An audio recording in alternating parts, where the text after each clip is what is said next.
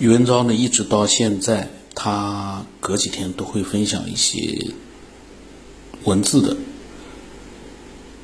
一些内容，里面呢，我一般都是扫一眼，里面呢就基本上还是呃宗教性的东西比较多一点。这个呢就很尴尬，因为你宗教性的东西比较多的话，说句实话。跟我之前所讲的一样，我们为什么不能跳脱出，呃，他所打个引号啊，走火入魔的那样的一种信仰呢？因为当你的整个的眼睛里面只有这个宗教主任、牧师、呃神，那么你自己的一些东西，我感觉空间就很小了。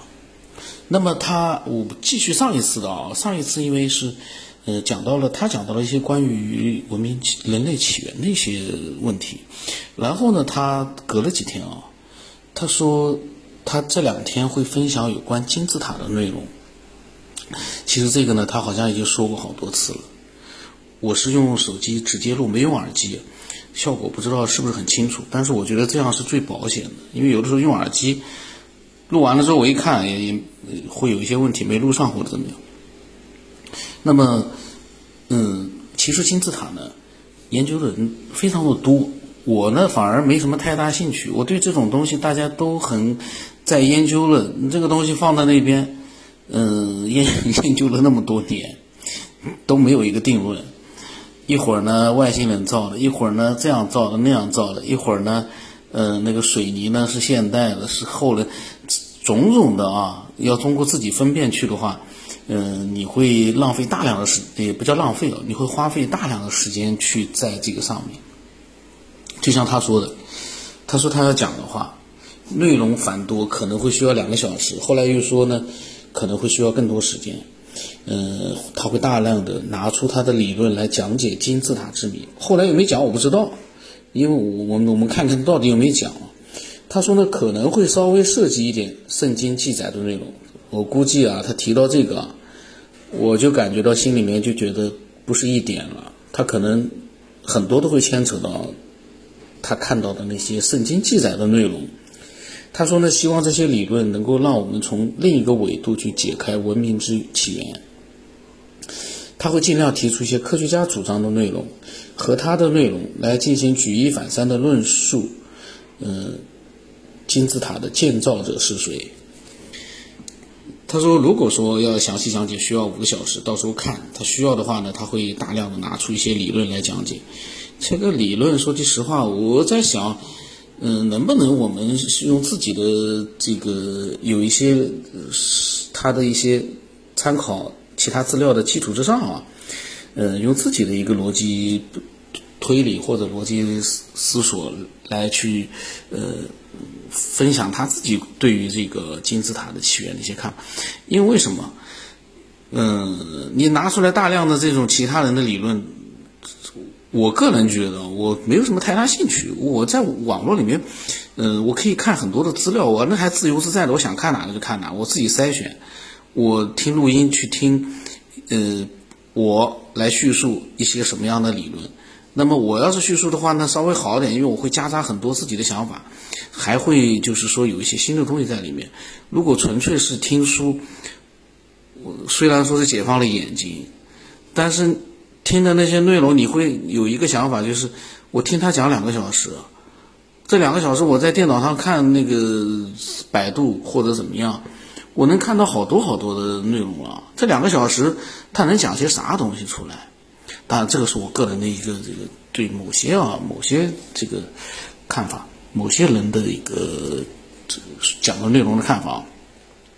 然后呢，他说呢，哦，他是介绍了一本书，他说这是一本严谨的科学书籍。这本书，呃，内容好像很多哎，讲的都是什么古代的高科技啊，里面讲到了金字塔、脉冲星啊，还有什么史前古器。这是等于说他在讲本书啊，讲本书的话，说句实话，呃，我们看看啊，如果说他能讲出，就是说介绍出一些，嗯，我们不知道的内容，我觉得也也可以。他说被禁止的历史里面大量提到外星文明的有力的证据，也提到麦田怪圈不可能是人类科技能制造出来的，也举例了他的理论来证实地外文明的存在。这个地外文明吧，肯定存在，但是到现在为止吧，没有证据，拿不出实际的证据。就是说，我也肯定地外文明存在，我包括我的小说里面我也写地外文明存在，但是目前为止拿不出证据，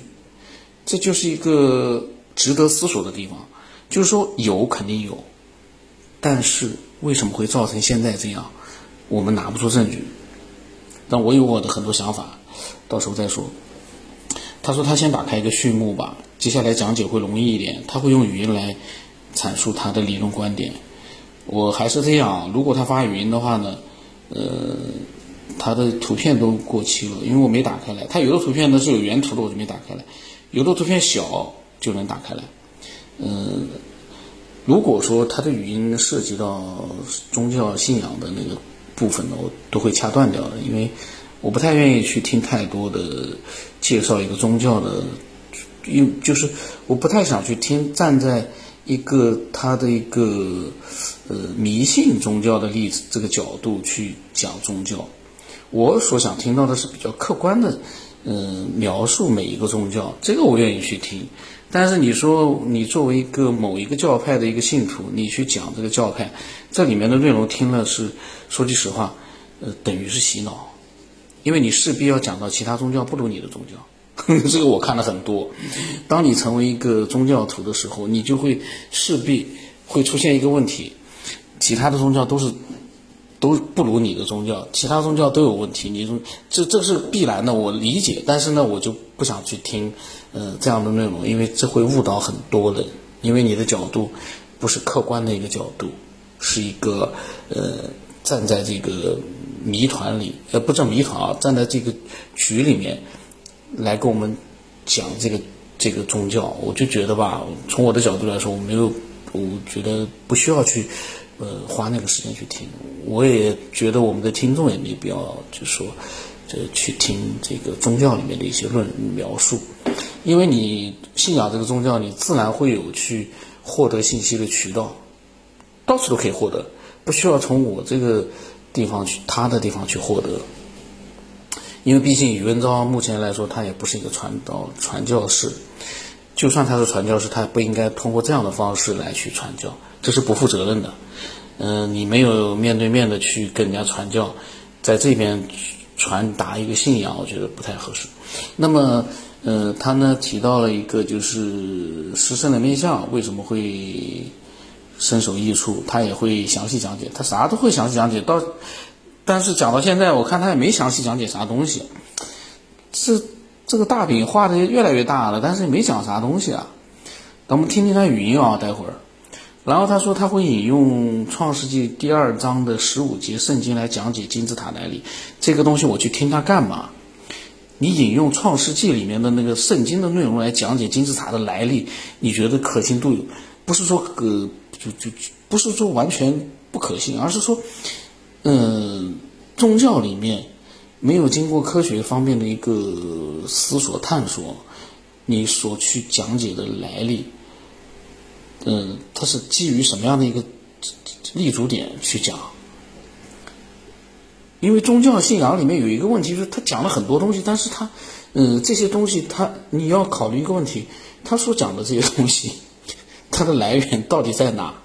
它不像我们，比如说这个科学去研究过、探索过，出现了一些结论，那它有一个有来，就是有一个清晰的这样的一个呃角度呃这个过程。你可以知道它怎么回事儿，这个宗教信仰是属于叫灌输性的，也不叫灌输性啊，就是他可能真的知道了，但是我们不清楚它的来源在哪。打比方，如来，呃，不叫如来，释迦牟尼讲解这个世界怎么怎么怎么怎么博大精深，但是，呃，从他的角度来说，可能他讲的是真的，但是从我们的角度来说，我们不禁要有一个疑问。他讲的这些东西，你来源在哪呀？你到底是从哪地方得到了这些各种各样的一些东西啊？你博学多才，但是这些东西从哪来的呢？你没办法去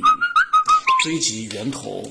呃，你也没有办法去呃让他去告诉你这到底是咋回事儿。他描述的可能是他见到的，嗯，但是从我们的角度来说，我们现在见不到，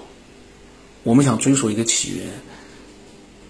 你描述的就是起源吗？这这就存在这样一个问题。我不知道大家有没有听懂啊？因为我我很长时间没有录了。我其实有很多关于呃人类起源的一个思索，其实不叫思索，都疑问。有疑问了，你才会去想办法去思索一下，呃，怀疑一下现在大多数人在谈的一些东西。那么很长时间没录了，我看到宇文昭他的这些东西呢，我也会讲一些自己想法。嗯，我看看啊，我看看尽量讲他的。如果说太扯了，我基本基本上就会略过了，因为我们从一个我是希望能够就是能够立足于让我们能接受的一个逻辑的一个角度，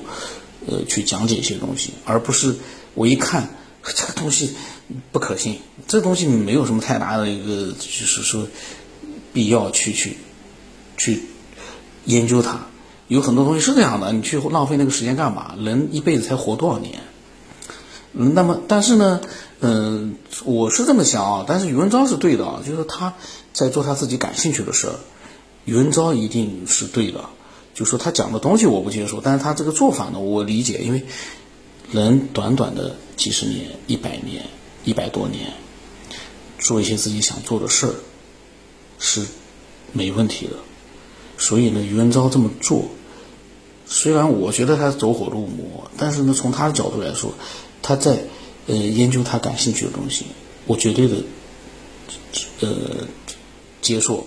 支持呢，我就觉得这个走火入魔我不能支持，但是我绝对接受他做自己喜欢的事情，而且我也欣赏他做这样子，在在不断的在